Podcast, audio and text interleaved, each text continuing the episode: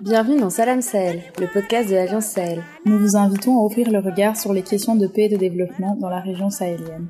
Avec nos invités, à chaque épisode, nous vous proposons un autre regard sur les questions de paix et de développement au Sahel et en Afrique de l'Ouest.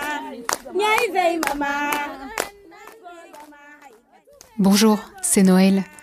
Aujourd'hui, j'accueille Daniel Schrod, directeur en charge des énergies renouvelables et de l'efficacité énergétique à la Banque africaine de développement. Dans cet épisode, mon invité nous parle des défis auxquels sont confrontés les pays du Sahel face au changement climatique. Bonne écoute. Pouvez-vous nous partager quelques données chiffrées pour comprendre l'impact du changement climatique au Sahel? Euh, Premièrement, il y a euh, une augmentation des températures euh, moyennes dans la région du Sahel qui ont augmenté à un rythme plus accéléré que la moyenne mondiale, donc euh, avec une augmentation d'environ 1,5 degrés à 2 degrés au cours des cinq dernières années, avec aussi des prédictions qui sont euh, voir encore une augmentation plus, plus, plus étroite dans les années à venir. Deuxièmement, les précipitations au Sahel sont devenues de plus en plus euh, irrégulières et euh, aussi imprévisibles. Euh, les sécheresses euh, et en fait des périodes de pluie euh, abondantes alternent, ce qui rend la gestion des ressources en eau et agriculture plus difficile. Troisièmement, l'augmentation de la variabilité des précipitations et des sécheresses ont un impact direct sur la sécurité alimentaire au Sahel. En 2020, plus de 10 millions de personnes dans la région du Sahel ont été confrontées à des niveaux d'insécurité alimentaire grave à modérée. Donc, c'est quand même une, une euh, partie de la population très importante.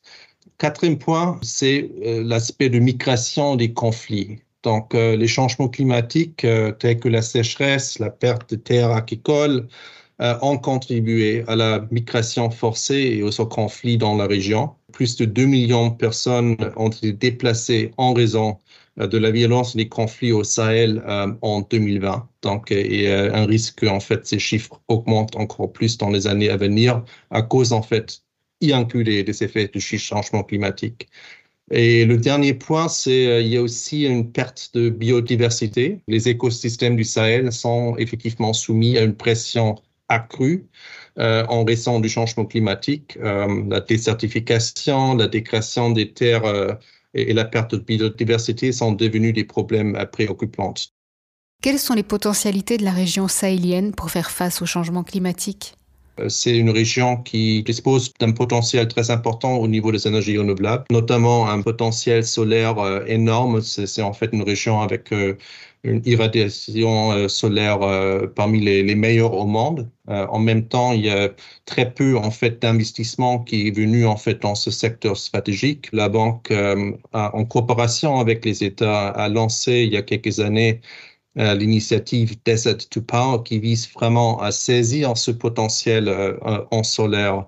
Aussi, si je me pense à l'éolien, par exemple, euh, qui a aussi un potentiel important. Et euh, certains des pays, si je pense à la Mauritanie par exemple, qui, qui a une, une, une combinaison particulièrement intéressante, euh, euh solaire, beaucoup d'espace éolien aussi dans les régions côtières, qui pourrait devenir aussi dans le futur un partenaire stratégique pour l'hydrogène vert effectivement aussi euh, des opportunités dans certains pays par rapport aux ressources euh, minières je crois que c'est aussi quelque chose qu'on doit regarder, notamment avec une perspective que ce soit pas uniquement l'export des, matériaux euh, euh, primaires, mais d'avoir une valorisation dans les pays dans la région. Vous voyez également, même avec les, difficultés liées au euh, changement climatique, des potentialités dans, dans le domaine de l'agriculture.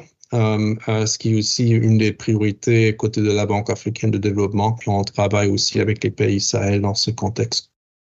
Vous venez de nous parler du projet Desert to Power. Pouvez-vous nous expliquer où en est la mise en œuvre de cette initiative? On a déjà des projets euh, concrets qui sont en cours de, de, mise en œuvre dans plusieurs des pays. Ça, ça recoupe des centrales solaires, des projets de, de l'accès à, à l'énergie à travers des solutions décentralisées, euh, ça inclut également en fait le renforcement des réseaux et là on euh, regarde aussi euh, des, des, interconnexions entre les pays. Concernant la COP28, quel est le principal enjeu pour les pays du Sahel? Cette euh, COP28 euh, euh, sera en fait la première fois qu'il y aura cet bilan mondial visant à évaluer le progrès collectif mondial vers la réalisation des, objectifs de l'accord de Paris. Ça, c'est clair qu'on n'est pas en fait sur le bon chemin pour limiter les effets du changement climatique à 1,5 degré, ce qui était convenu à Paris. Donc, il y a quatre points importants euh, sur la COP28 au niveau du changement de paradigme. Premièrement, accélérer la transition énergétique et réduire les émissions euh, déjà avant 2030. Le deuxième, c'est de transformer le financement climatique euh, en tenant en fait les anciennes promesses, notamment des pays développés aux pays en développement, et en établissant euh, le cadre d'un nouvel accord en fait sur le financement climatique. Donc ça c'est certainement un point très important pour les pays du Sahel euh, pour faire en sorte comment euh, on pourrait mobiliser plus de financement climatique le troisième, c'est de mettre plus euh, des aspects de nature, biodiversité, les personnes, euh, les moyens de subsistance au cœur de l'action climatique. Euh, ce qui est notamment important, je dirais aussi pour les pays au Sahel, pour faire en sorte que aussi les préoccupations de toutes les personnes vivant dans, le pays seront prises en compte. Et c'est le quatrième également, il y a une ambition pour COP28 que ce soit vraiment la COP la plus inclusive jamais organisée. Quels sont les engagements des États pour l'adaptation au changement climatique dans les pays en développement?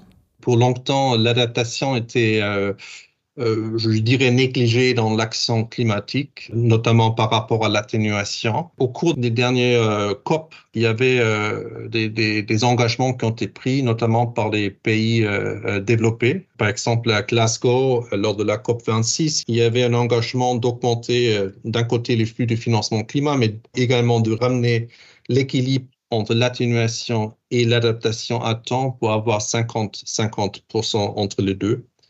Il y a aussi un engagement que les États euh, développés ont déjà pris en 2009 de fournir euh, chaque année 100 milliards de dollars pour aider les pays au développement pour l'adaptation et l'atténuation. Euh, 2020, c'était, je crois, 83 milliards de dollars. Donc, on n'est pas très loin, mais de toute façon, en fait, ces 100 milliards de dollars ne sont pas suffisants pour euh, adresser euh, les besoins.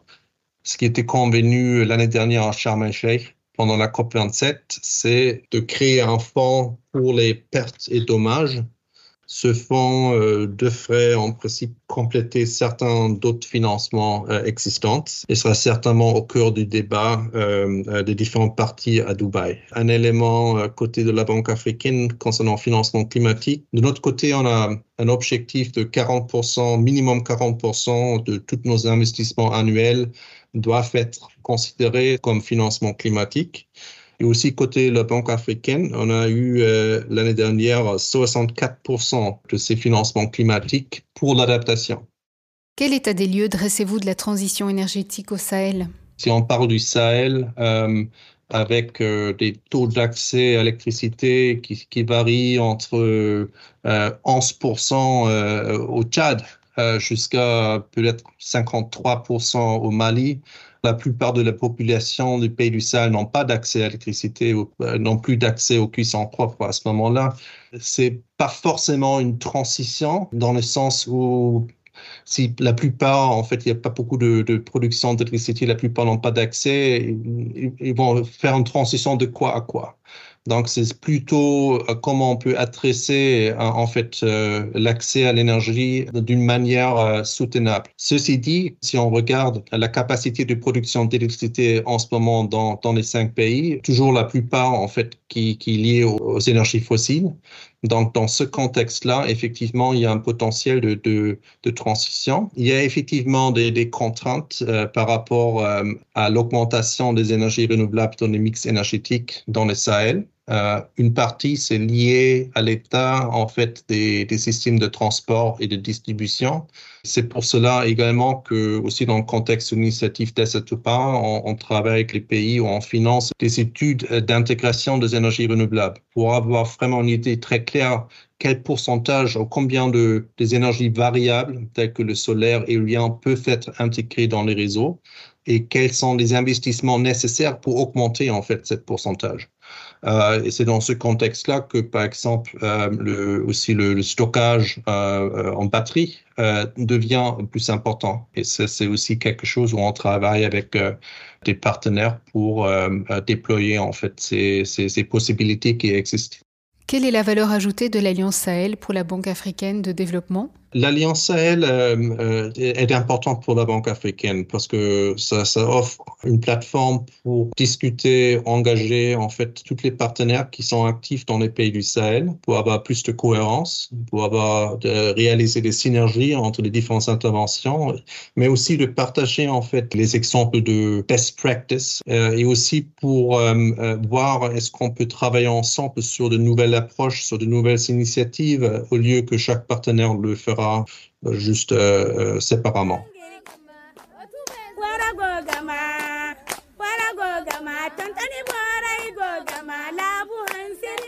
Merci pour votre écoute.